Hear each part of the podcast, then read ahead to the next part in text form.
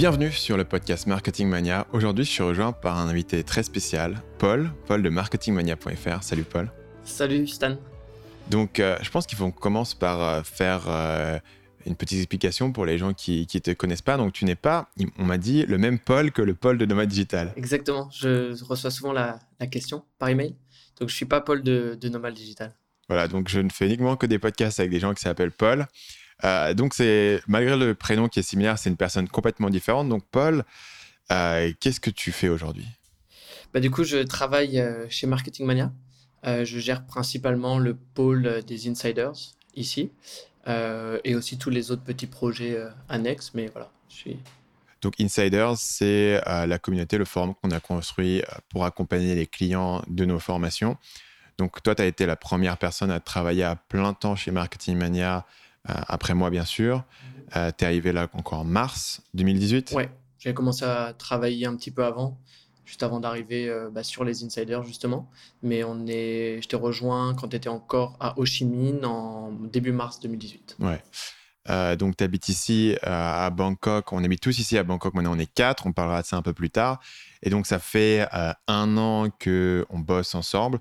Et donc, le sujet de cet épisode, c'est de parler un peu de, ce qu'on fait, de parler un peu du derrière des coulisses de la boîte. Euh, je crois qu'en gérant les emails, il y a pas mal de questions qui arrivent là-dessus où les gens se, posent un peu des, questions dessus. C'est un truc dont on n'a pas énormément parlé. Euh, alors que ça a pourtant beaucoup été évoqué, notamment dans cette euh, antenne, avec mes invités sur le podcast, où j'ai souvent parlé de, des questions d'équipe, de recrutement, de délégation, de management. Et on n'a jamais vraiment présenter où est-ce qu'on en était. je me suis dit que tu étais la personne parfaite pour le présenter, puisque avant toi, j'étais essentiellement tout seul avec un certain nombre de sous-traitants et d'assistants qui avaient des tâches bien précises. Notamment, j'avais un assistant euh, qui s'occupait de petites tâches techniques, la mise en ligne des vidéos. Et euh, j'avais euh, des monteurs sur la partie audio et vidéo, encore une fois des tâches très spécifiques. Une fois que tu es arrivé, on a commencé à lancer des projets qui étaient différents, notamment Insiders. Euh, est-ce que tu te souviens de la manière dont on a commencé à bosser ensemble et quel était le premier projet que tu as fait? Oui, le premier projet, c'était les groupes de travail, qu'à la base on appelait le mastermind des, insiders, qui sont maintenant devenus le groupe de travail. Et en fait, c'était à l'issue d'un live qu'on avait fait dans les insiders, et où du coup, l'idée était ressortie que mettre en place des groupes dans la communauté pour pouvoir travailler avec d'autres personnes qui font partie de, la communauté, du coup de lancer un mastermind en interne, c'était une bonne idée. Et c'était au moment où euh, bah, on est rentré en contact sur l'idée que je viens de t'aider euh, euh, bah, sur, sur Marketing Mania, que je viens de travailler. Et du coup, le premier projet, ça a été ce que j'ai fait depuis Bordeaux, du coup, quand j'étais pas encore arrivé, de mettre en place le process pour créer ces, ces groupes de travail au sein de la communauté. Donc l'idée du groupe de travail essentiellement, c'était de dire, bah, tu rejoins une formation en ligne, le problème c'est que tu es un peu tout seul dans ton coin à le faire.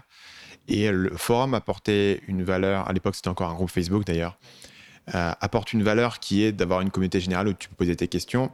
Euh, le groupe de travail, c'est un groupe de six personnes avec qui tu vas faire un appel toutes les semaines, qui sont là euh, pour vraiment te connaître, t'accompagner et surtout mettre une pression sociale où chaque semaine, tu vas dire ce que tu vas faire la semaine suivante et d'avoir un certain nombre de personnes qui sont là et qui vont te poser la question. Et dès qu'on a, dès qu'on a mentionné l'idée dans le, dès que tu as mentionné l'idée dans le, dans le live, euh, je me souviens qu'il y avait vraiment eu un, élan d'enthousiasme euh, des membres. En fait, il y avait ce groupe Facebook qui permettait de poser des questions, de rencontrer un peu les gens, mais il n'y avait pas en fait de, vrais contacts entre les personnes, donc de vrais euh, liens qui se créent. Et dès qu'on a mentionné cette idée de faire des groupes où on peut rencontrer d'autres gens, s'entraider et travailler ensemble, il y a vraiment eu une, bah, la demande, elle était directe. Donc en fait, à l'issue du live, dans le chat, on avait pu voir que voilà, tout le monde était intéressé. Et du coup, on a commencé à mettre ça en place la semaine suivante, je pense. Et quelques semaines après, on avait les premiers groupes qui, démarraient. Hmm. Alors, je n'avais appelé ça mastermind parce que c'est le thème qui est beaucoup utilisé sur le milieu anglo-saxon. Moi, j'ai participé à pas mal de mastermind. Ça m'a aidé à différents stades de ma carrière. Euh, depuis janvier, là, j'en ai rejoint un nouveau avec des Américains qui sont un peu dans notre même zone en matière de, de chiffre d'affaires et on parle euh, d'équipe, on parle de, scaling, on parle de, de tunnel à, une certaine échelle. Et ça m'apporte euh, effectivement ce, feedback. Nous, on se fait un appel toutes les deux semaines, mais toutes les deux semaines, tu as un check-in et tu vas pouvoir suivre ça sur plusieurs mois. Et euh, c'est pour ça que j'avais lancé cette idée euh, dans le, live à l'époque. Et il y avait eu directement un intérêt. Et je pense que ça souligne assez bien la différence entre, entre travailler avec quelqu'un en freelance et travailler avec quelqu'un à plein temps, en fait. Parce que je ne peux pas aller demander à quelqu'un qui travaille avec moi en freelance d'aller comprendre comment mettre en place ce système. Comment est-ce que je vais faire pour collecter les informations des gens, choisir qui va être dans le groupe avec qui, comment est-ce que je vais faire pour que les groupes démarrent, pour que les gens s'appellent, pour que les gens trouvent une heure. Euh, c'est assez compliqué. On sait qu'il y a une inertie euh, énorme dès que tu veux organiser des gens. En fait, c'est un petit peu comme quand tu étais à, l'université. Je sais pas si tu as eu cette expérience, mais en école de commerce, j'ai clairement eu cette expérience-là. De euh, ah voilà ok vous allez dans la classe faire des groupes de 6 et vous allez à la fin faire une présentation en PowerPoint tu vois et c'est l'enfer de faire démarrer un groupe il y en a toujours un qui est jamais là il y en a un qui répond pas et il y en a un qui finit par tout faire il faut, il faut un leader au final euh, qui, qui, prend en main et qui dit on va faire ci, on va faire ça, on va avancer, qui, qui lead le groupe. Et c'est ça qu'on a bah, mis en place dans les, dans les groupes de travail. Et en fait, je remarque que souvent, s'il n'y a pas un leader qui. Des fois, c'est pas le leader qu'on a élu, mais quelqu'un d'autre qui en fait devient euh, euh, leader, quelqu'un qui prend en main, qui relance les gens, qui montre. En fait, juste du simple fait de montrer qu'il est motivé, euh, qui va dire ok il faut qu'on commence vite, faut qu'on fasse notre premier appel rapidement, euh, vous êtes disponible quand, euh, qui, pousse vraiment, ça fait vraiment la différence au final c'est cet élan au, départ. Et, comme tu disais sur l'idée de tu peux pas demander ça à un freelance, c'est qu'il y a aussi tout le l'aspect où toi tu n'as pas vraiment mis ton nez dedans et t'as pas eu, as regardé de, de haut, mais t'es pas rentré dans les détails techniques. Au final, on a fait des allers-retours, mais si tu avais dû euh, externaliser ça, il aurait fallu que tu sois beaucoup plus dans le process pour comprendre comment la, personne fait les choses. Alors que là, tu as pu en fait euh, euh, juste donner les, grandes lignes stratégiques et après, ça a été mis en place. Quoi. En règle générale, si tu veux déléguer une tâche, et c'est clairement le cas si tu veux déléguer à un freelance, c'est que toi-même, tu dois savoir quelles sont les étapes de la tâche. En fait, tu es capable d'expliquer exactement ce qu'il faut faire. Voici la procédure, voilà les cinq étapes à suivre pour créer un groupe de travail en l'occurrence, euh, j'avais jamais vraiment mis en place ce processus de groupe de travail et je sentais qu'il y avait un intérêt, il y avait une valeur là-dedans. Mais étant tout seul, c'était pas quelque chose que j'avais vraiment le temps de faire, euh, ne serait-ce que la première fois. Surtout euh, le fait, l'idée qu'il va falloir les refaire essentiellement maintenant toutes les six semaines, refaire des groupes. Donc c'était un, processus, un, engagement sur un processus que que j'avais pas la capacité de faire.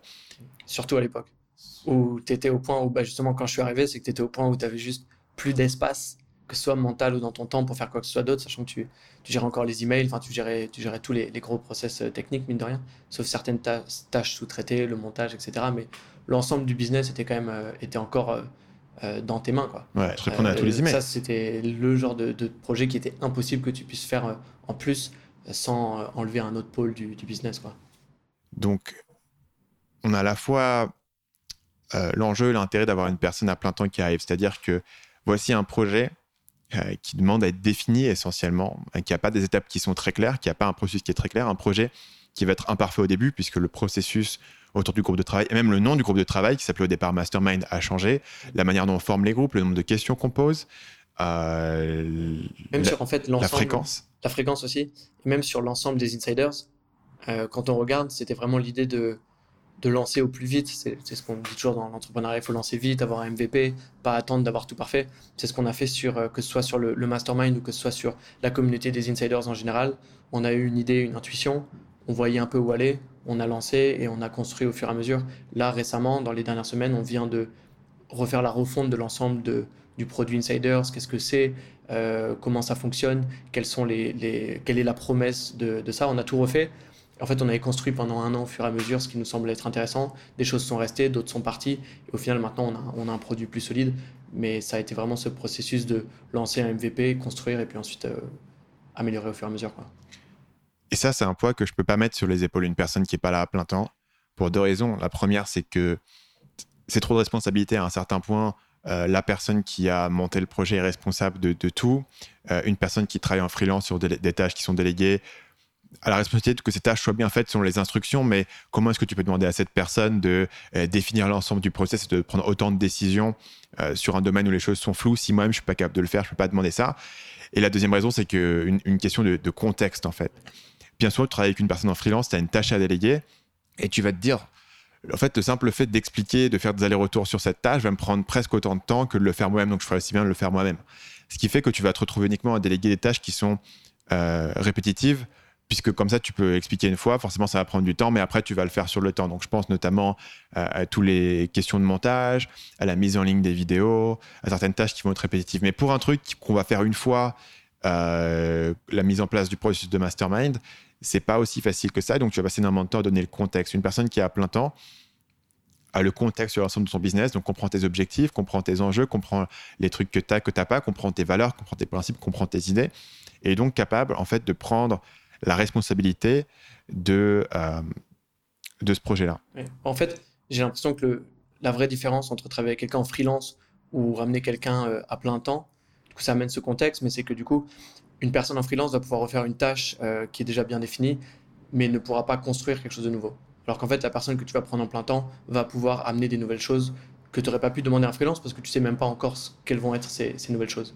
Euh, de la même manière que là, on a deux nouvelles personnes qui viennent d'arriver, on est en train de voir des nouveaux petits projets qui vont se développer en interne, du style tout ce qui est autour des, témoignages, du suivi, etc., qui vont pouvoir se construire juste du fait qu'on ait un nouveau cerveau qui va être sur ce point-là, qui va avoir un nouveau contexte, qui va avoir des nouvelles choses, et, qui en fait va pouvoir proposer des idées et commencer à construire ça euh, sans que, par exemple, moi ou toi, on va rentrer dedans et, donner euh, les étapes, donner la suite, où en fait cette personne va pouvoir construire elle-même en faisant des allers-retours, posant des questions, en ayant des discussions, mais ça va venir d'elle. Et une personne en freelance ne ferait pas ça parce qu'il n'y a pas de définition de ce, qui va, de ce qui va en ressortir. De la même manière que les groupes de travail, on n'avait pas de définition de ce qui allait en ressortir. Peut-être que ça, ça aurait pu échouer et voilà, ça aurait été un test, ça aurait été intéressant et on serait passé à autre chose. Ce qui ne peut pas être vraiment fait avec un, avec un freelance. Mmh. Ça rejoint du coup mon concept plus global qui est que la chose la plus importante à gérer, à manager, à économiser et à attribuer, c'est vraiment ton temps. Les gens se posent beaucoup de questions sur la gestion du temps. Euh, dans mon cas, le, temps n'a jamais été euh, l'élément. En fait, le temps, c'est un raccourci pour parler d'autre chose, mais ce que tu parles vraiment, c'est ton énergie. Je pense qu'il y a des gens pour qui le temps est vraiment une question. J'imagine si tu as une famille, etc. Tu vois. Mais si tu pas de famille, si tu es là, en fait, ce qui te limite, c'est pas vraiment ton temps, mais c'est ton énergie, essentiellement ta capacité de, cerveau et de réflexion. C'est-à-dire qu'aujourd'hui, euh, si tu regardes mon calendrier et tu me dis, est-ce que tu pourrais euh, gérer le projet du mastermind Ça va prendre, ça va prendre 12 heures par mois, tu vois que 4 heures par semaine. Concrètement, au niveau de calendrier, tu, tu, le trouverais, tu vois, 4 heures par, par semaine, bah voilà, tu travailles le, le, samedi matin et tu le fais. Mais en fait, ce qui te manque, c'est l'énergie, le, temps de cerveau disponible. Et c'est là où avoir des gens à plein temps, euh, va te libérer cette partie d'énergie et de responsabilité. Là où avoir un freelance, tu es toujours en train, même si tu as un freelance qui est, qui est fiable, euh, tu es toujours en train de devoir réfléchir et de devoir définir le projet pour eux. Et il y a une analogie à ça que j'aime bien, qui vient d'un gars qui s'appelle Dan Andrews, qui est une des personnes qui m'a beaucoup, beaucoup inspiré quand j'ai démarré, euh, le présentateur du podcast Tropical MBA et l'organisateur de la conférence DCB qui est à Bangkok à laquelle je vais tous les ans. Et lui, il a ce concept qui est euh, le shower time. Donc, le moment où tu es dans la douche, à quoi est-ce que tu penses, tu vois? Et l'idée de dire une personne à plein temps qui travaille pour moi, je suis une personne qui est dans la douche et qui pense en fait à, ça, qui pense à ce boulot. Et, et, une personne qui est en train toujours de réfléchir et de se demander, tiens, qu'est-ce qu'on a en cours, qu'est-ce qu'on pourrait faire, qui a des idées que toi, tu n'aurais pas eues et qui est en train d'y réfléchir.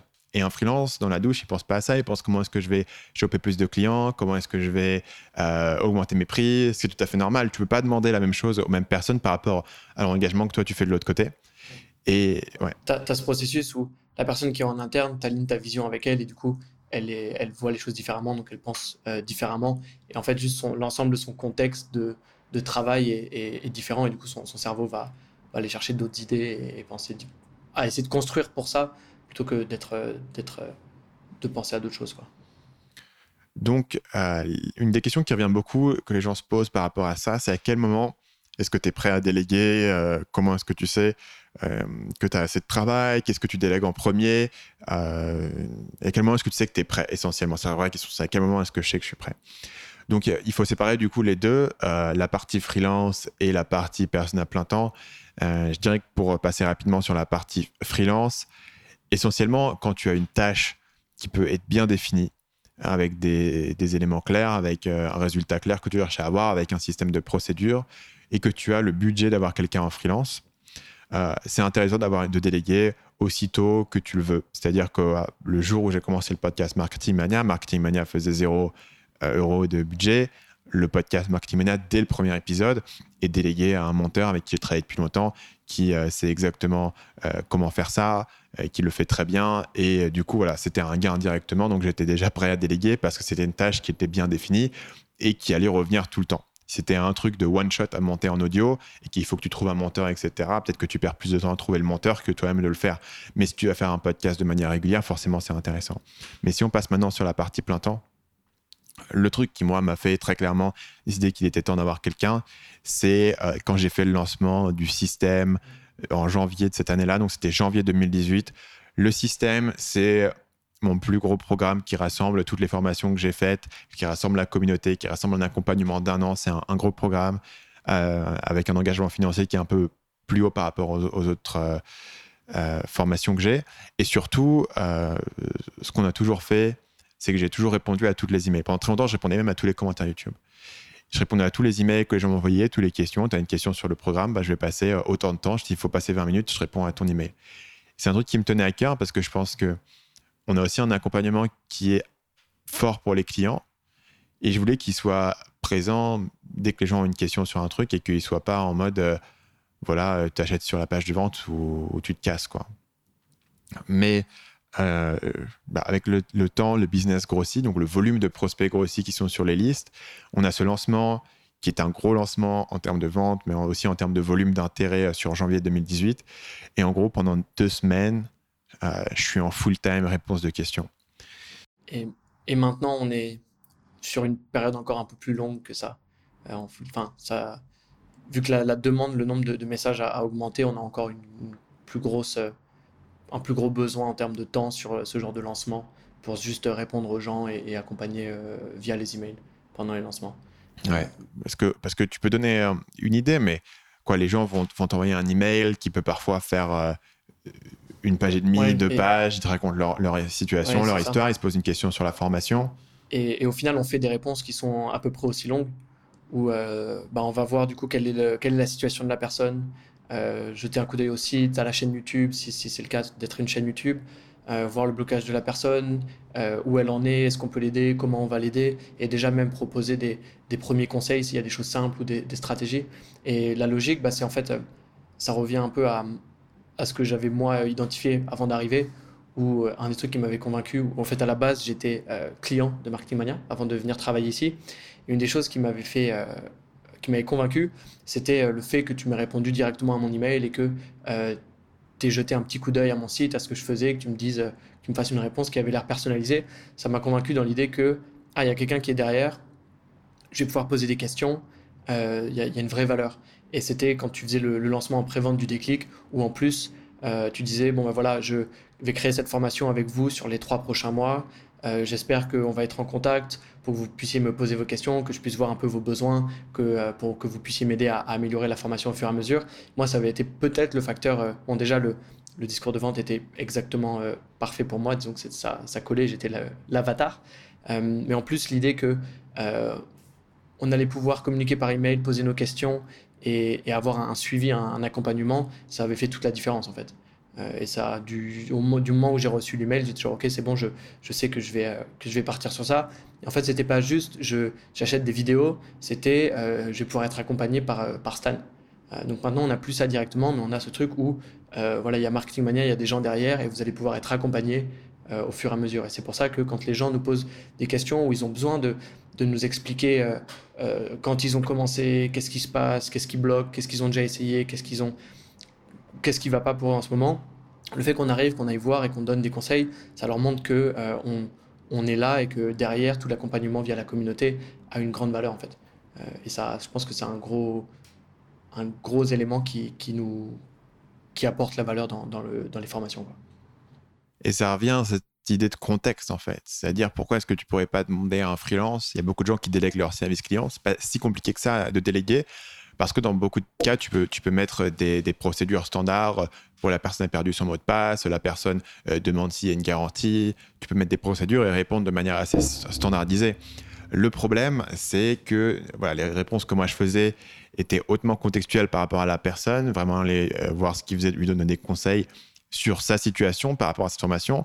Bien souvent, je vais dire à des gens, et ça tu l'as connu, bah, cette formation, elle n'est pas pour toi, parce que je pense que c'est pas adapté à ta situation. Donc typiquement, euh, ce qui m'a frustré pendant longtemps et ce qui m'a amené à faire à la formation la solution, c'est que sur le déclic, j'avais beaucoup de gens qui étaient en freelance, qui voulaient trouver plus de clients, qui me demandaient est-ce que le déclic c'est pour moi, j'ai vraiment envie d'acheter une formation chez toi, etc.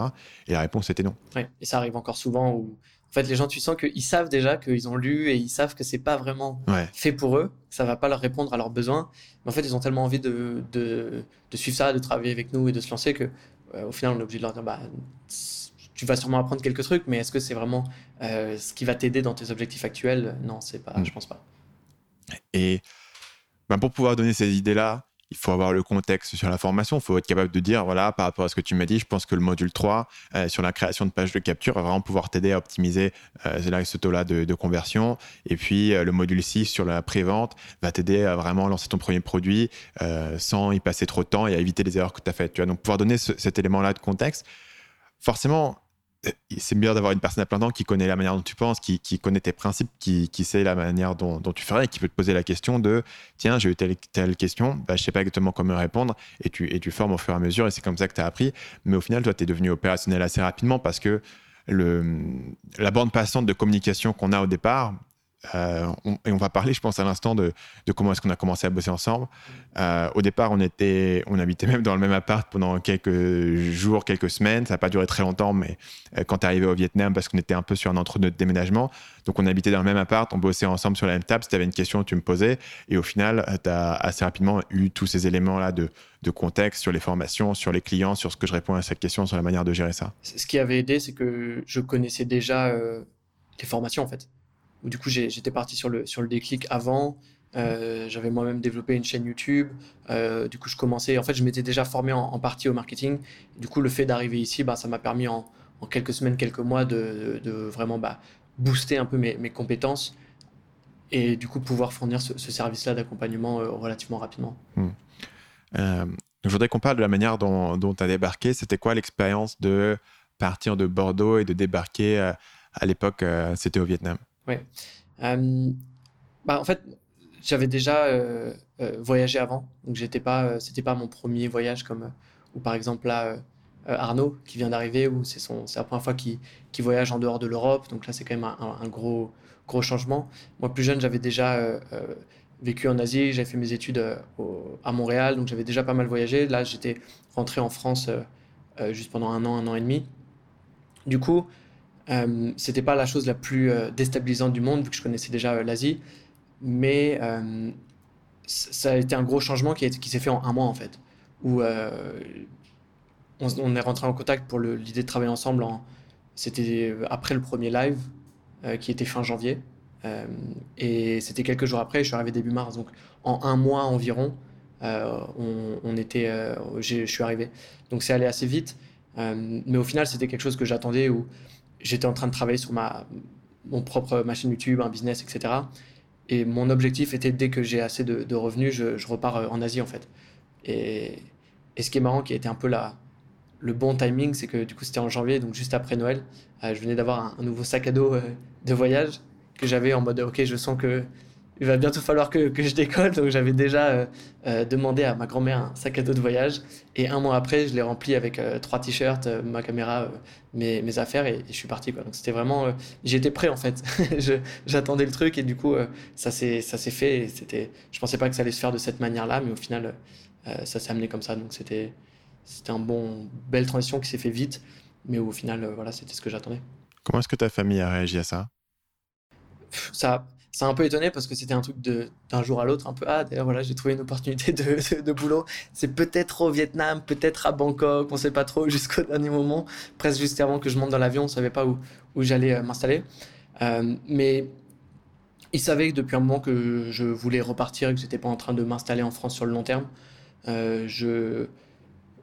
Ils avaient bien remarqué que j'étais parti sur un, un, style de vie un peu différent et que j'avais des ambitions pas trop classiques.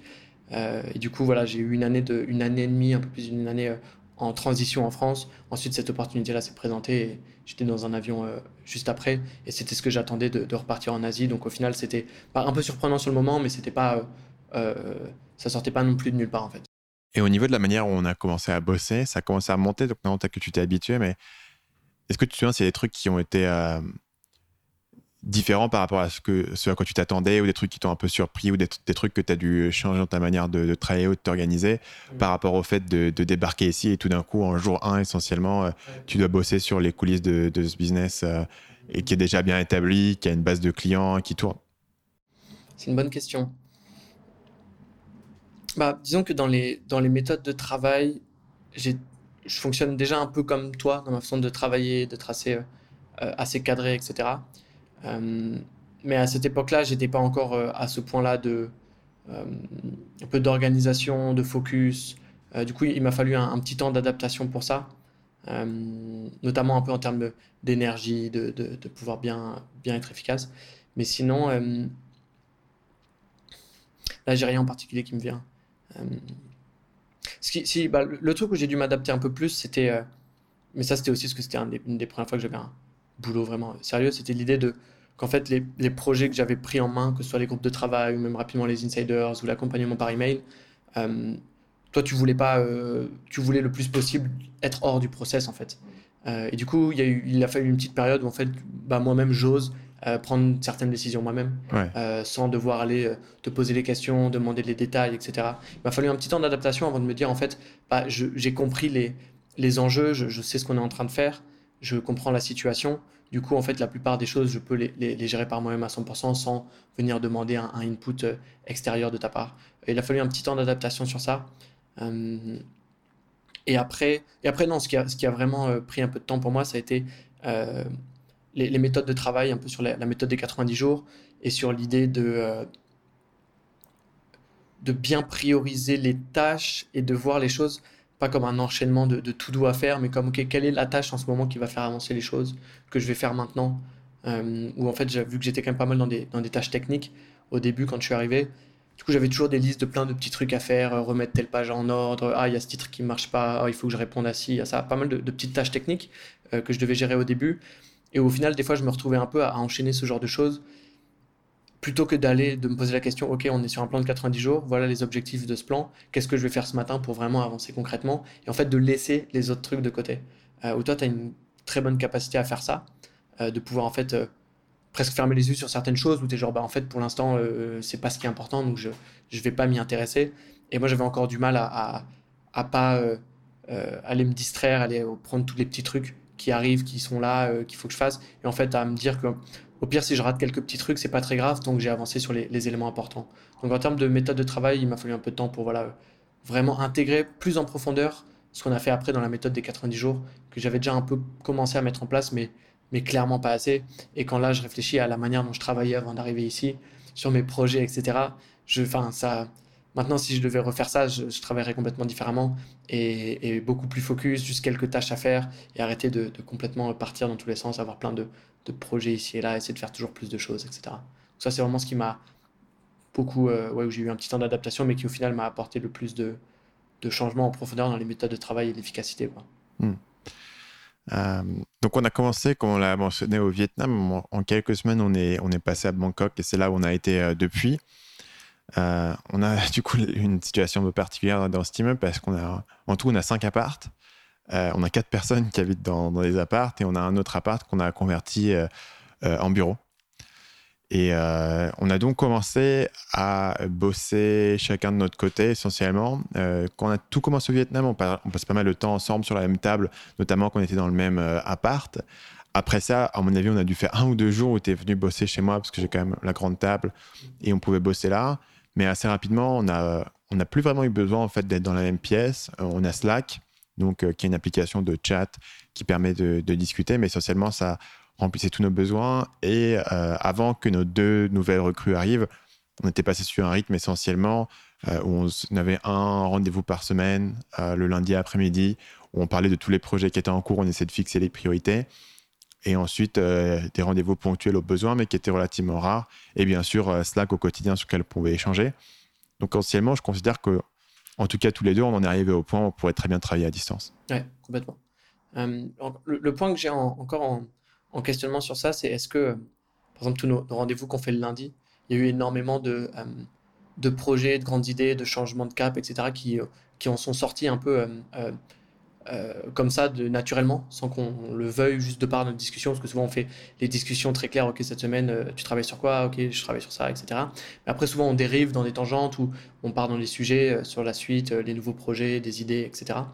Et hum, j'arrive pas à savoir si est-ce que on pourrait avoir ce degré de, de un peu brainstorming improvisé par un appel Skype, par exemple. je pense que oui. Ouais, je pense j'ai, j'ai le sentiment que oui, mais en tout cas, c'est primordial, malgré le, fait d'être en remote, d'avoir ce, rendez-vous vraiment hebdomadaire, un peu ouvert, où on a une certaine limite de temps qu'on se donne, mais de rester ouvert sur le fait qu'on puisse euh, un peu dériver dans des, sujets parallèles, dans des tangentes pas forcément prioritaires, parce qu'il y a quand même beaucoup de, projets qui sont sortis de ça, en fait. Hmm. effectivement. Et je pense qu'en fait, l'intérêt d'avoir ce moment, c'est que l'intérêt d'avoir un bureau, c'est quoi? De ce qu'on va te dire, tu sais, c'est le fameux truc de Steve Jobs. Euh, je sais pas si tu avais lu, mais c'est dans le bouquin de Isaacson où il construit son QG d'une certaine manière pour avoir les toilettes à un seul endroit, pour forcer tout le monde à passer par là et pour forcer les gens à se rencontrer. C'est un peu le truc mythologique. Et finalement, ses employés sont dit tu nous tu fous notre gueule, tu vas nous foutre une seule toilette. Et donc, du coup, ils, ont, ils, ont, ils sont un peu revenus en arrière. Mais la philosophie de base, c'était euh, on veut que les gens puissent se rencontrer, parler de manière impromptue, etc. Je vois la valeur là-dedans. Euh, personnellement, euh, ça, me prend trop de temps, tu vois. D'abord parce que moi, je suis de plus en plus, et de plus en plus avec le temps, dans des tâches de, de longue haleine, disons des tâches qui vont prendre plusieurs heures et je ne peux pas trop perdre mon focus et toujours avoir des petites conversations qui flottent à droite à gauche, ça a tendance à me fatiguer et à me déconcentrer. Et au final, euh, avoir un espace par semaine où on en parle et on est vraiment là pour pouvoir aborder tous ces sujets qui sont là, qui traînent. En général, une idée qui t'est venue euh, par la tête et qui peut potentiellement être un projet énorme pour la boîte peut généralement attendre le lundi suivant. Tu vois. Euh, et il peut y avoir cet espace. C'est au final la, philosophie du plan de 90 jours. C'est-à-dire la philosophie du plan de 90 jours, si tu vas pas t'arriver le matin et te, et te, dire mais tiens, mais qu'est-ce que je fais là? C'est mon business, c'est quoi ma vision, etc la philosophie au plus simple du plan de 90 jours, c'est tu as un moment où tu vas vraiment te poser, tu vas vraiment réfléchir à qu'est-ce que je suis en train de faire, quelles sont les prochaines étapes, qu'est-ce qui est important.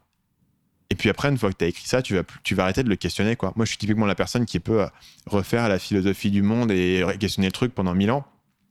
À un moment donné, il faut, trouver un équilibre. Et l'équilibre, c'est tu passes euh, une heure le, lundi pour fixer tes tâches de la semaine, et c'est tu passes euh, peut-être une demi-journée par plan de 90 jours pour vraiment réfléchir à, la vision un peu plus de long terme, là où tu vas, est-ce que tu veux mettre comme tâche, mais pas être toujours en train de le re-questionner. Et du coup, je pense que ça, c'est un bon équilibre pour nous. Ça nous permet quand même d'avoir échangé sur beaucoup de choses. Et euh, ouais, sachant que les moments où on travaille ensemble, il y a quand même plusieurs fois où en fait ce genre de discussion, on démarrait à des moments où ça nous a fait plus perdre du temps que d'autres choses, même si ça a amené les idées, elles auraient pu, on aurait pu avoir cette discussion le lundi.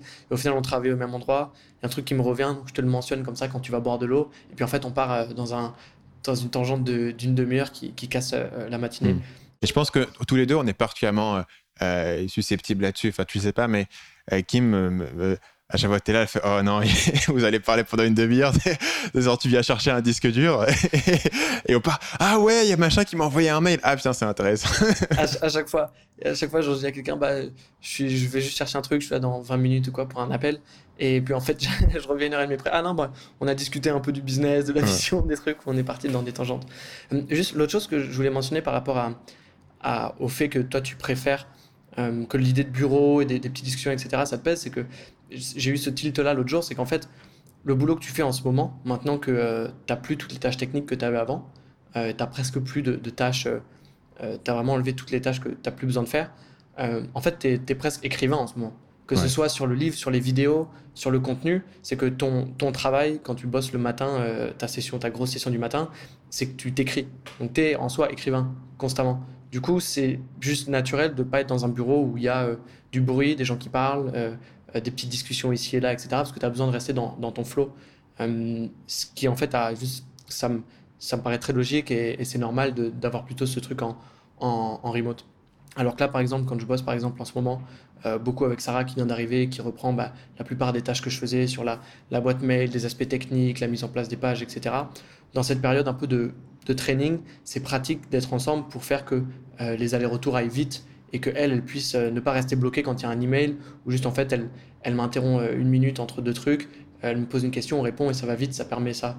Euh, parce qu'en ce moment, je suis pas sur des tâches, en tout cas moi dans les matinées, qui sont des tâches purement créatives comme écrire en fait. Hmm. donc je pense qu'il y a aussi cette idée-là de genre quelles, quelles sont les tâches que tu dois faire au quotidien, les tâches les plus importantes. Et clairement, si c'est écrire et créer du contenu, il vaut mieux que tu t'enfermes dans une boîte et que tu n'aies pas trop de, de, distractions. Hmm.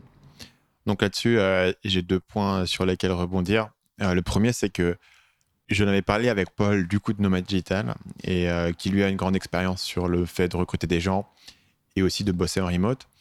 Et son idée, et que j'ai retrouvé chez pas mal de gens qui traînent dans cette communauté à distance, c'est qu'il il y a une période de synchronisation au départ quand on travaille avec quelqu'un qui peut prendre deux à quatre mois, où c'est bien d'être au même endroit et de se synchroniser, de se voir plus souvent et de transmettre un peu ses idées ce truc un peu plus intangible de valeur, de manière de travailler, etc.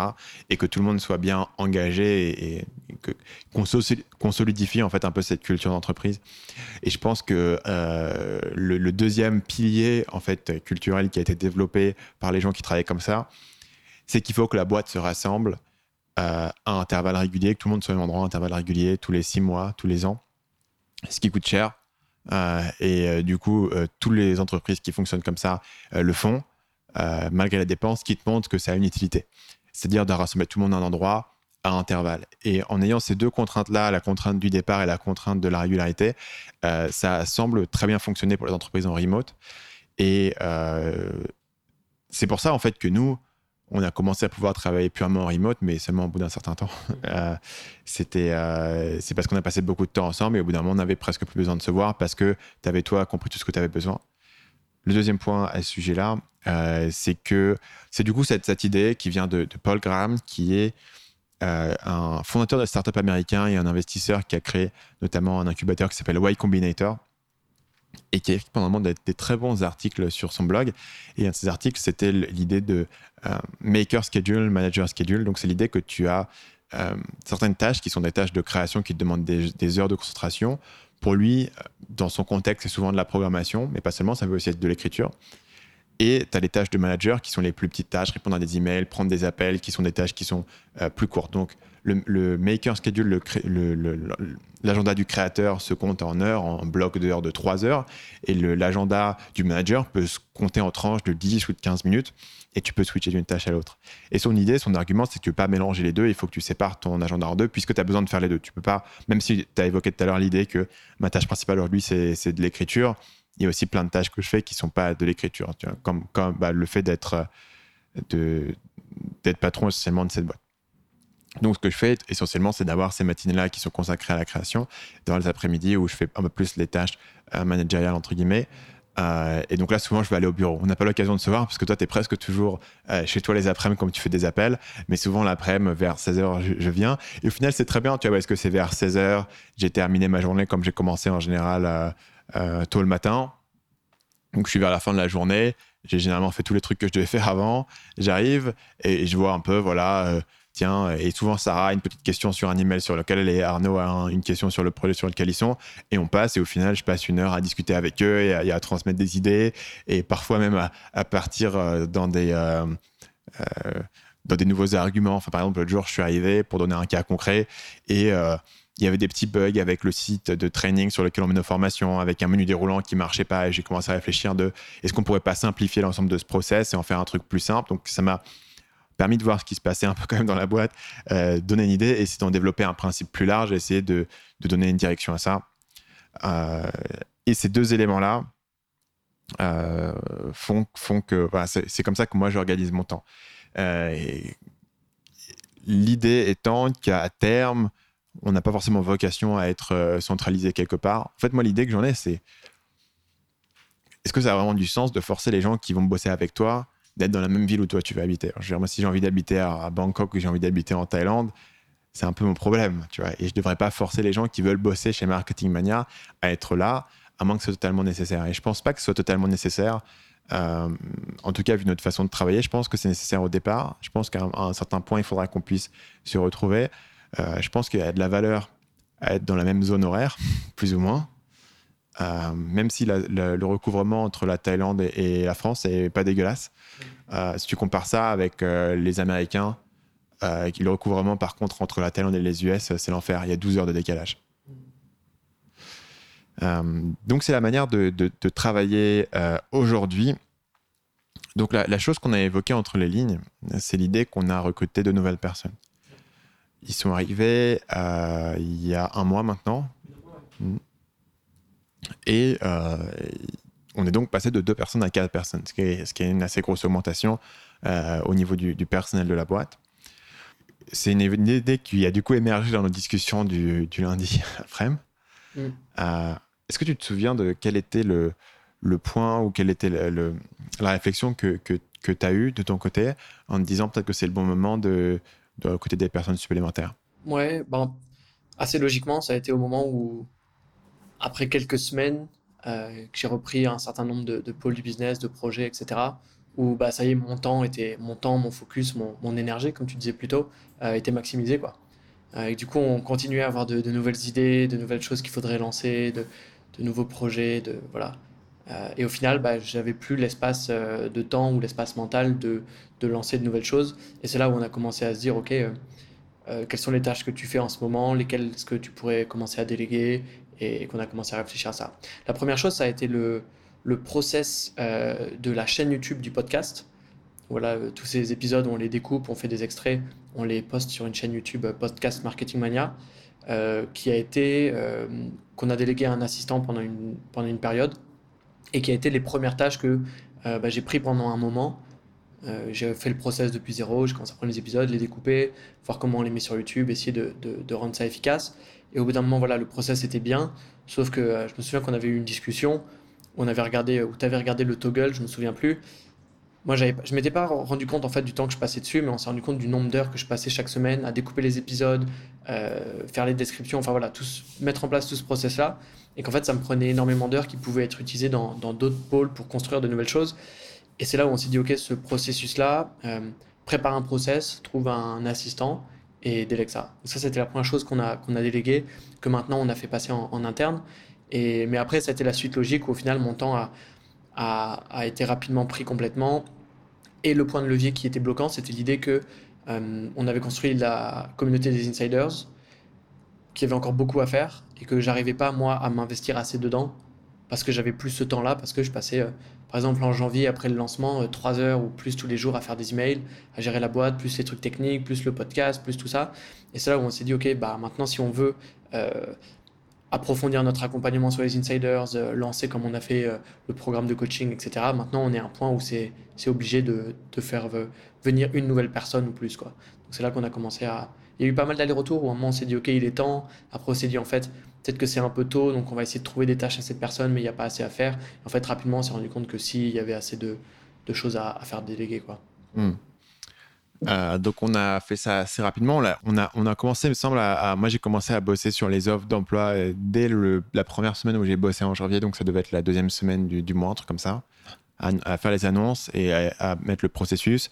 Et du coup, ça a dû euh, partir en ligne fin janvier. Ouais. Et ça a été un processus assez intense le recrutement parce qu'il y a énormément de candidatures et départager les gens, c'était pas évident. Ouais, et on venait, de, on venait de sortir aussi de tout le lancement du système, de la rentrée, il y a beaucoup de choses, donc c'était une période euh, assez dense. Et on a eu énormément de demandes, ouais. Mais le, le processus qu'on a, qu'on a mis pour ça a, été, a très bien fonctionné au final. Il a pris du temps, on a fait quelques petites erreurs, mais les erreurs classiques de, de, des questions, des choses qu'on cherchait, mais c'était vraiment minime. Au final, le, le, processus a très bien marché. Juste comme d'habitude, ça prend toujours un peu plus de temps que ce qu'on évalue à la base. Quoi. Je ne voudrais pas rentrer nécessairement dans les détails de ce processus, parce que ce n'est pas forcément le sujet, ça pourrait être un autre épisode, mais il y a deux petits éléments qui m'intéressent dessus. Euh, le premier, c'est que qu'est-ce qui a fonctionné, qu'est-ce qui n'a pas fonctionné, en fait. C'est ça, c'est les deux idées. Et euh, je dirais ce qui a fonctionné, c'est vraiment de suivre cette idée que tu veux évaluer les gens sur leur travail et sur un travail qui est le plus proche possible de ce qu'ils vont faire dans cette tâche.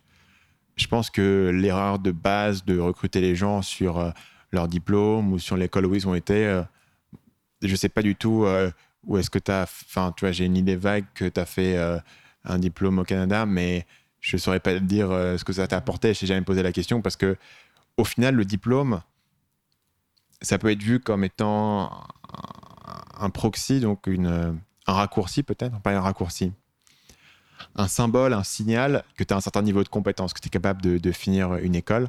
Mais au final, peut-être que tu as des signaux encore plus efficaces pour mesurer ce qui t'intéresse. Au final, est-ce que la personne va être capable de faire des tâches dans ce job? Donc, euh, toute l'idée de poser des questions aux gens dans un questionnaire qui se rapproche de ce qu'ils vont faire comme tâche et d'avoir une étape 2 où les gens vont carrément faire un projet test complet, donner le résultat. Et c'est comme ça que tu vas vraiment pouvoir évaluer la capacité des différentes euh, personnes que tu évalues. Donc la première idée, ouais, vas-y. Ouais, je, pense qu'au final, la, la différence, elle est, elle est, assez intéressante. C'est que nous, on s'est basé sur essayer de comprendre les compétences des personnes plutôt que d'essayer de comprendre leur parcours.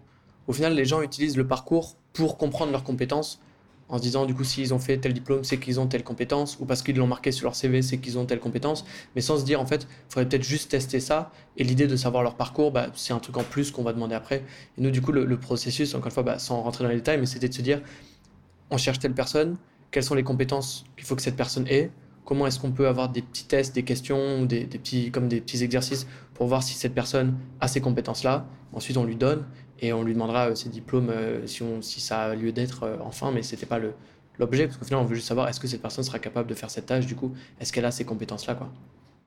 Donc, tu as parlé tout à l'heure des, des, petites erreurs. Je pense que la principale erreur qu'on a faite, c'est de poser trop de questions en amont. Euh, ça a passé quand même un, temps significatif à filtrer euh, les candidatures euh, en amont. Et il y a plein de, temps, on avait demandé aux gens, pas, huit questions différentes qui sont assez compliquées. Et au final, tu lis la première question et tu dis, OK, ben, c'est fini, quoi. Cette personne n'a pas le niveau basique de compréhension ou n'a pas mis l'effort nécessaire pour le faire.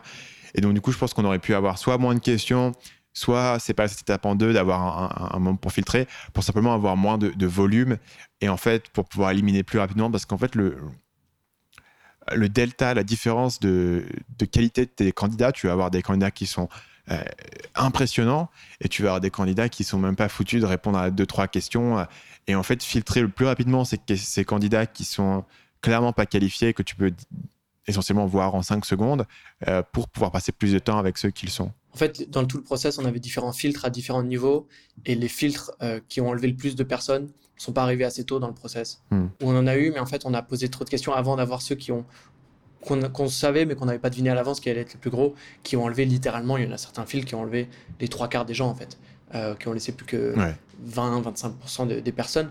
Ceux-là sont arrivés un peu tard dans le processus et comme voilà, quand on envoie une, une offre d'emploi de ce style à, plusieurs dizaines de milliers de personnes, bah forcément, comme tu dis, il y, a des, écarts énormes entre les, niveaux des personnes.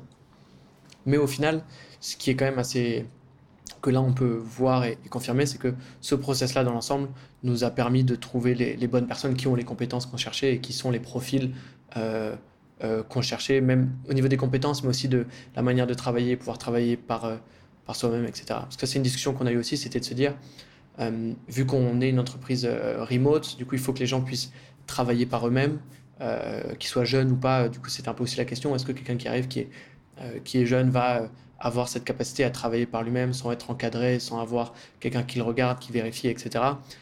On a quand même réussi, grâce au process, à trouver des personnes qui ont déjà cette éthique de travail, cette capacité de travailler par eux-mêmes, une certaine indépendance, etc. du coup, ça, ça, a bien fonctionné, mais c'était un peu une des questions qu'on avait au début, du coup.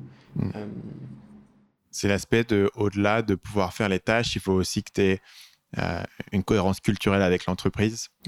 Et euh, il y a beaucoup de, dans le milieu startup de discours sur la culture d'entreprise, etc., mais de manière très simple, c'est simplement la manière de réfléchir, la manière de travailler. La manière dont on travaille aujourd'hui est très spécifique. Euh, tu as beaucoup plus d'autonomie et beaucoup moins d'encadrement qu'autre part, d'autant plus quand tu vas pouvoir être remote. il faut beaucoup plus être motivé par tes propres tâches et tu as beaucoup moins de, checklists à faire. Donc, il y a des gens qui seraient pas, qui s'épanouiraient pas dans un, tel domaine. Tout le monde a envie de croire que voilà, liberté c'est bien, etc. Mais il y a simplement des gens qui s'épanouissent pas dans un truc qui est euh, pas aussi structuré ou qui, où il n'y a pas des critères de, euh, d'avancement qui sont aussi clairs. La manière dont toi, tu as avancé dans l'entreprise, c'est aussi en, forgeant un peu ton, ta propre promotion essentiellement et ton propre chemin en apportant ta propre valeur qui était nouvelle.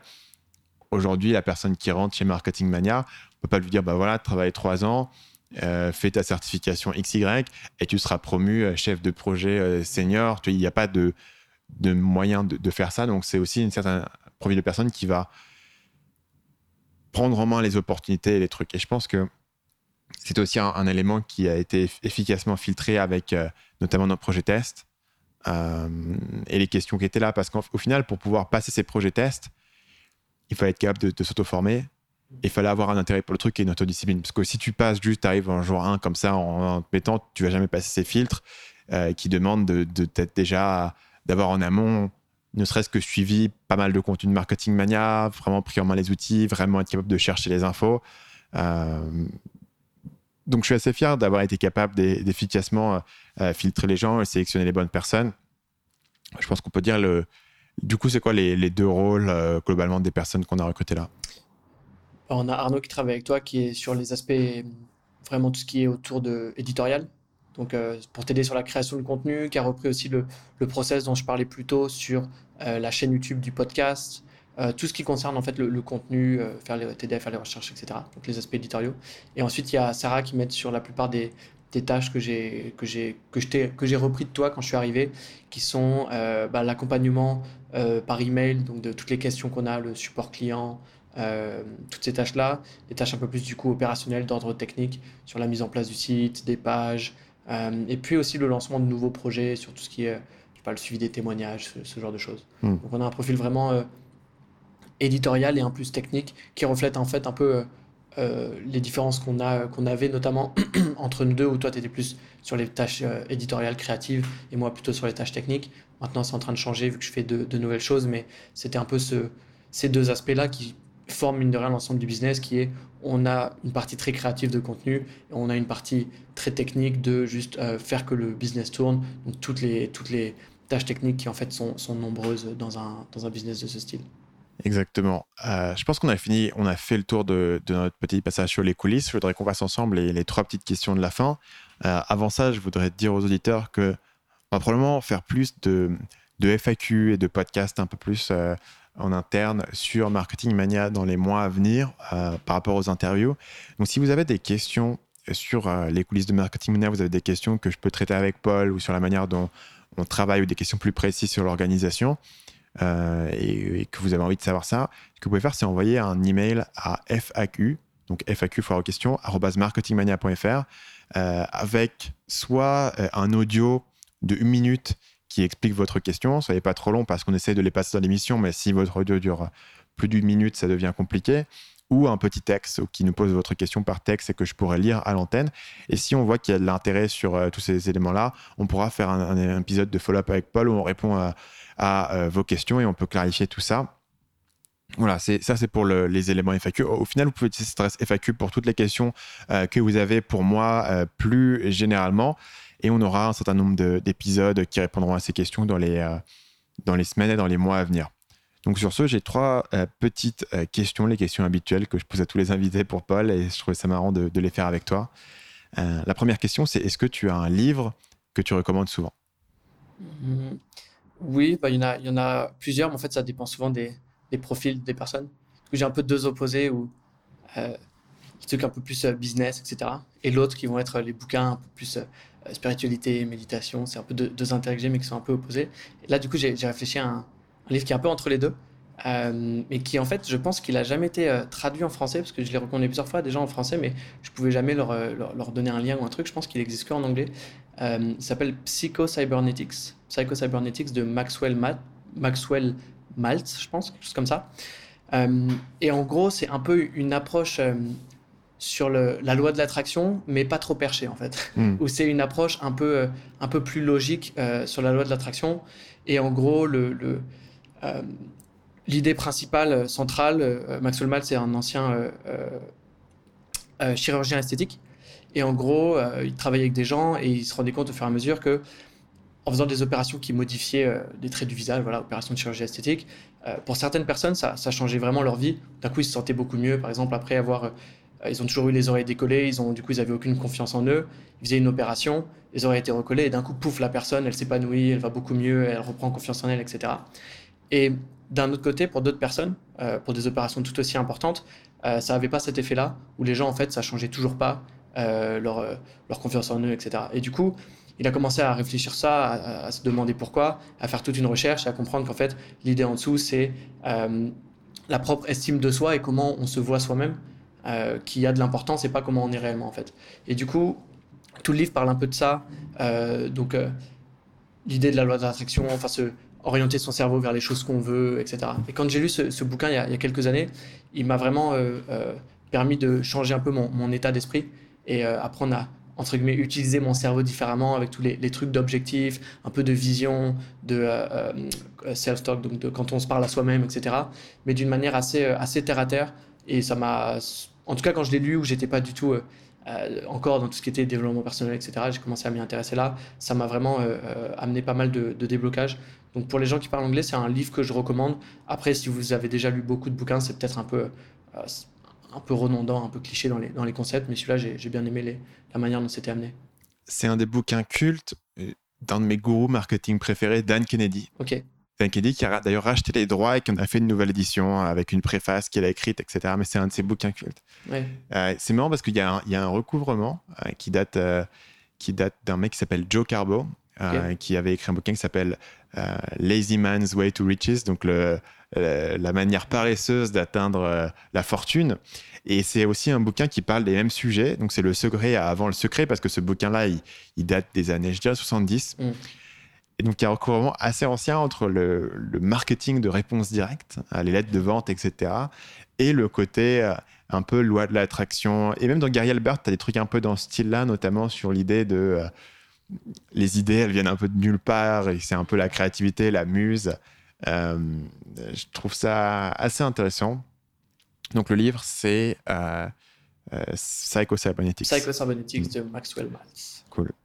Euh, quel conseil, si tu pouvais revenir en arrière et parler à ton toi-même de 20 ans, quel conseil est-ce que tu lui donnerais? C'était il n'y a pas si longtemps. C'était pas si longtemps. Là, là tu as 25 ans. 25.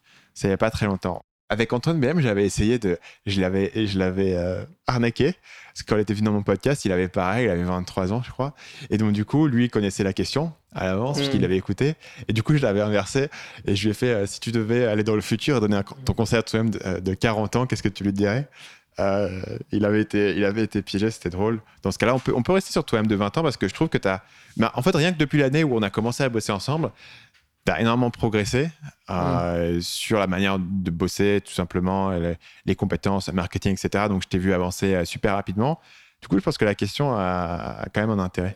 J'ai toujours du mal avec cette question, parce qu'à chaque fois que, du coup, je l'entends dans le podcast, je me dis, tu vois, ce serait quoi mm. mon conseil? Parce qu'au final, je me dis, si je modifie un truc il y a 5 ans, euh, même les trucs que j'ai ratés ou ce genre de choses, bah, peut-être qu'en fait, je ne serais pas arrivé à, ce moment-là. Euh, du coup, j'ai toujours un peu ce truc-là. En fait, c'est un, peu, un peu le problème de cette question. Il faudrait trucs qu'on la reformuler parce que du coup, en fait, c'est un paradoxe temporel, ce que tu es en train de dire. Euh, je pense que la, reformulation de la question qui évite ce problème, c'est si tu, tu, tu, voyais quelqu'un aujourd'hui qui, qui, a 20 ans et qui est exactement comme toi, tu étais à 20 ans, bah, quel conseil tu aurais envie de lui donner quoi? Quelles sont les choses que toi, à l'époque, tu aurais eu besoin d'entendre ou quelles sont les choses qui t'auraient aidé? Je, sais clairement ce qui, ce qui, me vient en tête là du coup, mais ça paraît un petit peu cliché. C'est l'idée de, euh, d'apporter de la valeur. Donc la, le concept le plus euh, ressorti dans tout, tout, notre milieu, que ce soit business, développement personnel, etc. Il faut apporter de la valeur, etc.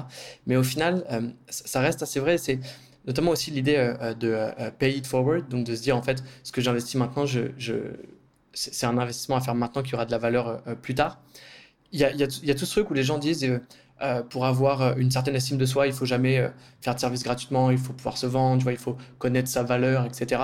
Et pourtant, si je devais donner un, conseil à, quelqu'un du coup dans sa vingtaine qui, débute, qui a un peu des ambitions, etc., c'est vraiment l'idée de se dire, ok, comment j'apporte de la valeur aux, gens, que ce soit des clients, aux, personnes. Et c'est vraiment l'état d'esprit que que j'ai commencé à avoir et qui m'a qui m'a beaucoup aidé et c'était de me dire ok je c'est pas grave si là je fais des semaines et des semaines de vidéos sur YouTube sans rien demander en échange euh, sans vendre, etc. Alors que ça, c'est le truc qui est souvent euh, interdit sur YouTube par les, grands gourous euh, dans ce milieu-là de dire non, mais tu commences, il faut que tu vendes directement, sinon les gens, après tu vas. Enfin, il y a tout un truc sur ça.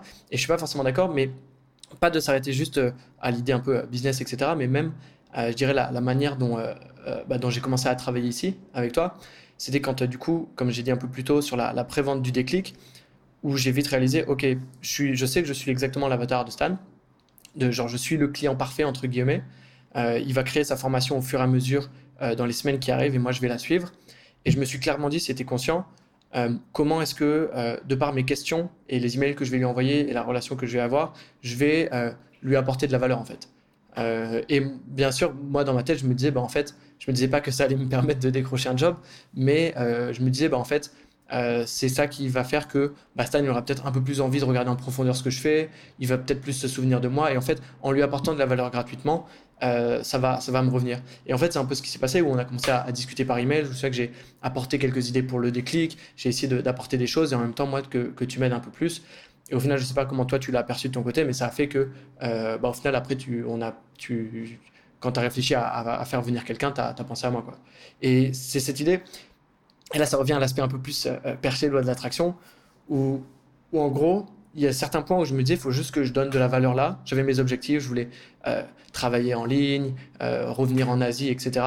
Et il y a certaines choses où je me suis dit, il faut juste que je donne là, et, ça reviendra à un moment, en fait. Et, en fait, sans le savoir, je sais pas, mon, cerveau, comme vous pouvez apprendre dans Psycho Cybernetics, m'a indiqué là où il fallait que je donne de la valeur pour avoir les trucs. Alors je pensais pas du tout que ça allait se passer comme ça. Le fait d'avoir ce genre de boulot que je voulais avoir, le fait de, de venir en Asie, etc. Donc c'est un peu un, un, mix entre l'idée d'apporter de, la valeur et d'avoir un peu une vision claire et de voilà d'aller sur ce genre, sur ça. Je pense que plus largement, il a, elle a particulièrement pas perché en fait de cette discussion sur la partie qui est souvent oubliée sur l'idée d'apporter de la valeur. C'est en fait l'idée de trouver où est, que, où est la valeur que tu apportes. C'est-à-dire que quand la plupart des gens entendent apporter de la valeur, ils font Ah, ok, je vais donner des conseils gratuits. Ah, bah tiens, je vais donner plein de conseils gratuits sur YouTube, mais rien ne s'est passé pour moi. Apporter de la valeur, ça sert à rien, etc. En fait, la question, c'est la valeur, elle n'est pas dans ton œil de toi en tant que créateur, elle est dans l'œil de la personne qui la reçoit. Et donc, en fait, ce qu'on dit quand on dit apporter de la valeur, c'est toujours essayer de comprendre ce dont les autres ont besoin, ce que les autres cherchent à avoir et la manière dont les autres réfléchissent. Donc, en fait, c'est le point de vue marketing de base, c'est-à-dire de comprendre où est le problème et où, et la manière dont toi, tu peux résoudre ce problème. Et un exemple chez Marketing Mania, c'est toute cette idée de la communauté des insiders.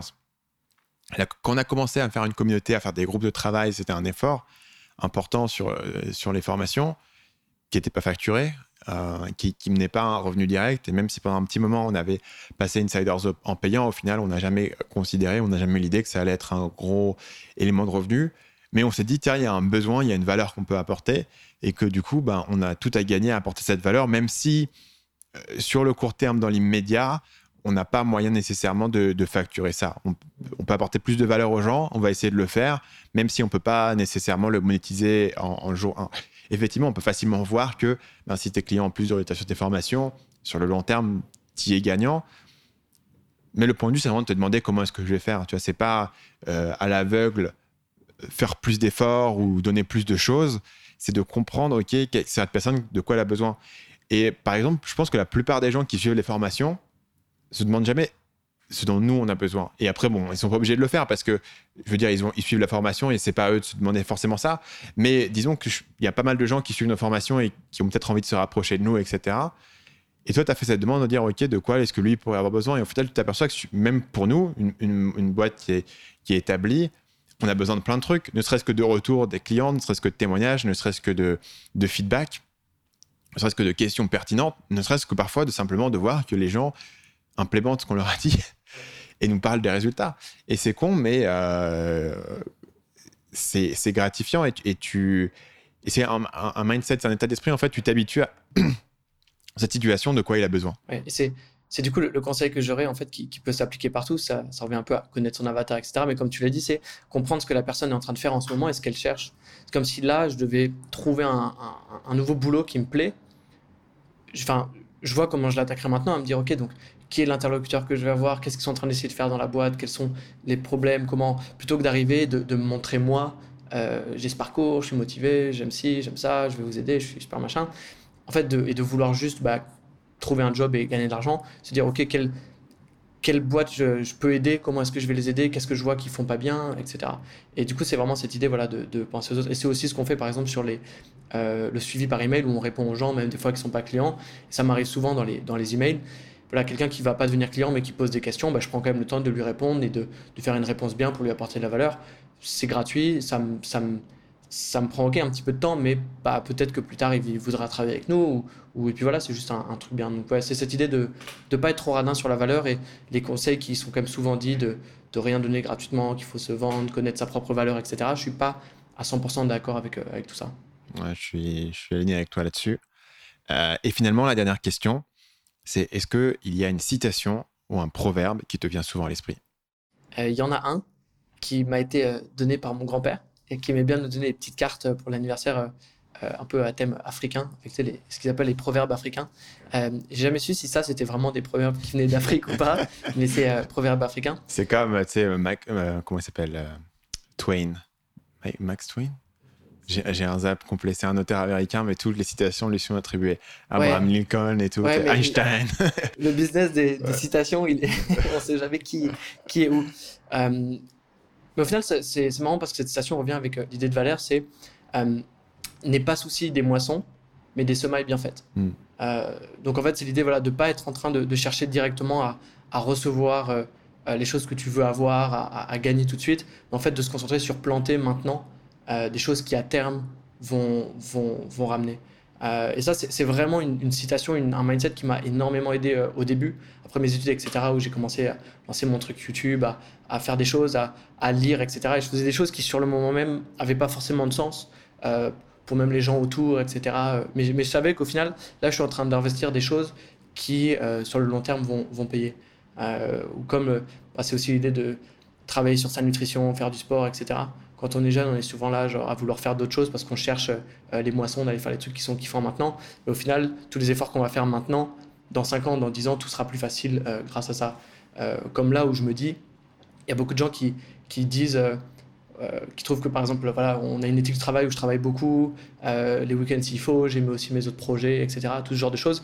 Et qui disent, non, mais profite de ta jeunesse, faut que tu, que tu, que tu profites, etc. Et au final, je le vois un peu à l'envers où je me dis, là, je, plante des graines qui maintenant me permettront d'avoir plus de possibilités de choisir les choses que j'ai envie de faire dans le futur, d'avoir plus d'opportunités, plus de compétences. Euh, voilà. Donc ce point-là, notamment sur les compétences, je pense qu'il est clé euh, d'investir maintenant, euh, de planter les petites graines de, compétences et de, connexions, etc. maintenant pour avoir les moissons plus tard. Et en fait, les moissons, de ne pas être en train d'essayer de les avoir maintenant.